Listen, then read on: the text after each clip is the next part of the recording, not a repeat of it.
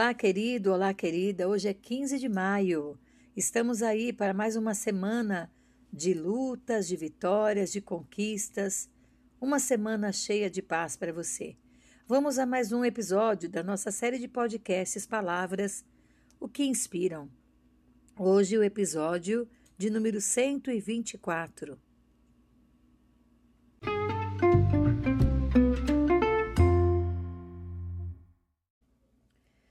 Bem, para hoje, a palavra escolhida para o episódio de número 124 é maternidade.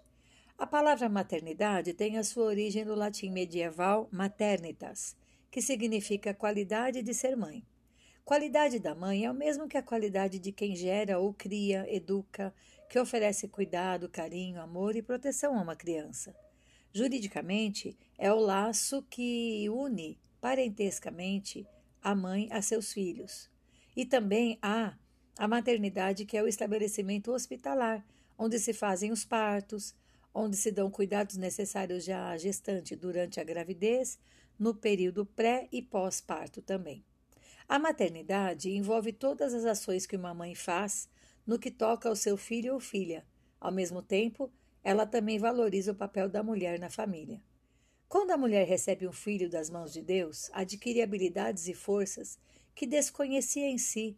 Existe até um ditado popular que diz que quando nasce um filho, nasce também uma mãe. A mulher que está prestes a dar à luz pode fazer inúmeros cursos de treinamento para saber como lidar com seu bebê. Porém, toda essa teoria aprendida só se torna real com o nascimento da criança, ou ainda quando o filho adoece, aquela mulher sensível se torna inabalável como uma rocha, forte como uma leoa a proteger o seu filhote. Interessante como um pequenino bebê chega e é capaz de revirar a vida de uma mulher que deste momento em diante não viverá mais só para si, pois as suas prioridades agora estão voltadas para outra pessoa também. Direito de descansar? Tempo para se cuidar? Ah, isso muitas vezes fica para depois. Eis um treinamento de doação constante, pois o amor não gera atos mesquinhos. Filhos arrancam as mães de si mesmas e as tornam mais sensíveis com o sentimento do outro. Essa é uma graça de Deus adquirida na maternidade. A simbiose é tão grande que o sofrimento do outro passa a ser o da mãe também, que muitas vezes precisará lidar com as maiores misérias do seu filho, corrigindo, mas nunca deixando de o amar e ter um colo como refúgio. É impossível a mulher ser a mesma depois que acolhe um filho nos braços. Assim como é impossível tocarmos no milagre e não ficarmos impactados com a presença de Deus. Na criação, Deus mesmo determinou a paternidade para o homem e a maternidade para a mulher. E esses são dois ministérios sagrados que Deus usa para nos aperfeiçoar também. Uma pesquisa da, de universidades norte-americanas, publicada na revista Behavior Neuroscience, chegou à conclusão de que o cérebro da mulher passa por um crescimento após o parto, fato que modifica comportamentos e aumenta a motivação.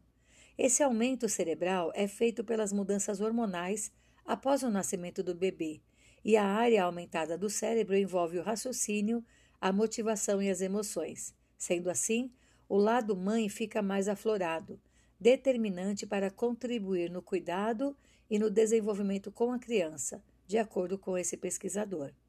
A maternidade é um dom de Deus e leva a mulher a ser toda para o outro e a dedicar-se para construir um ambiente melhor.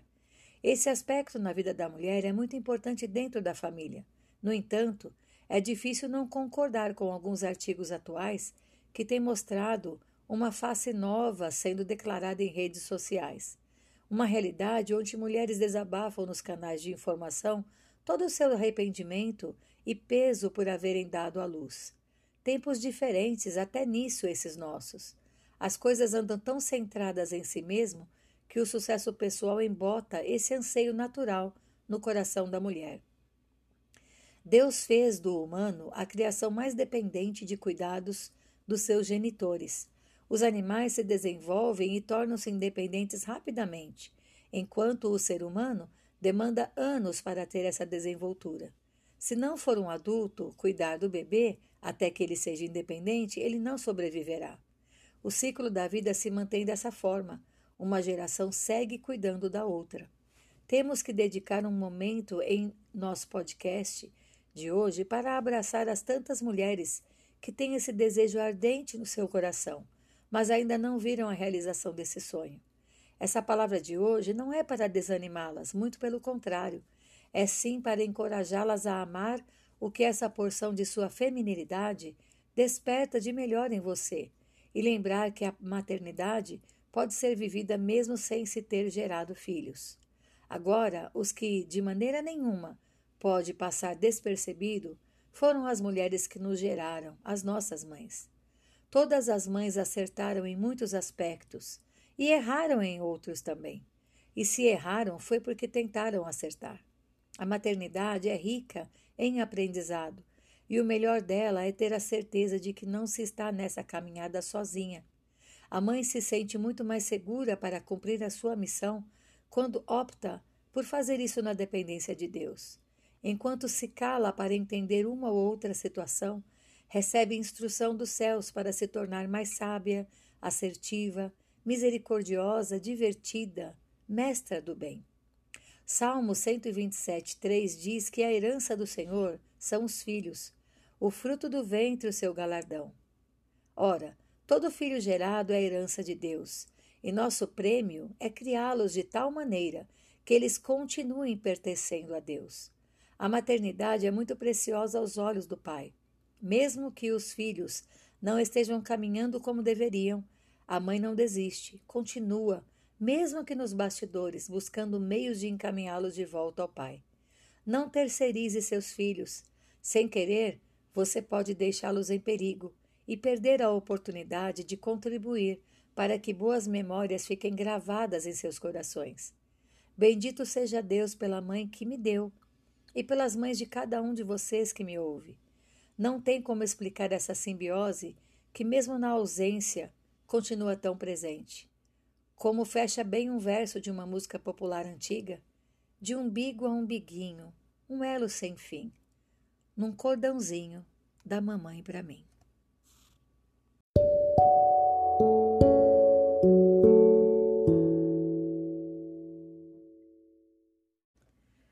Uma boa semana para você e que possamos nos encontrar de novo na semana que vem. Um abraço, Paula Bianchi Homer.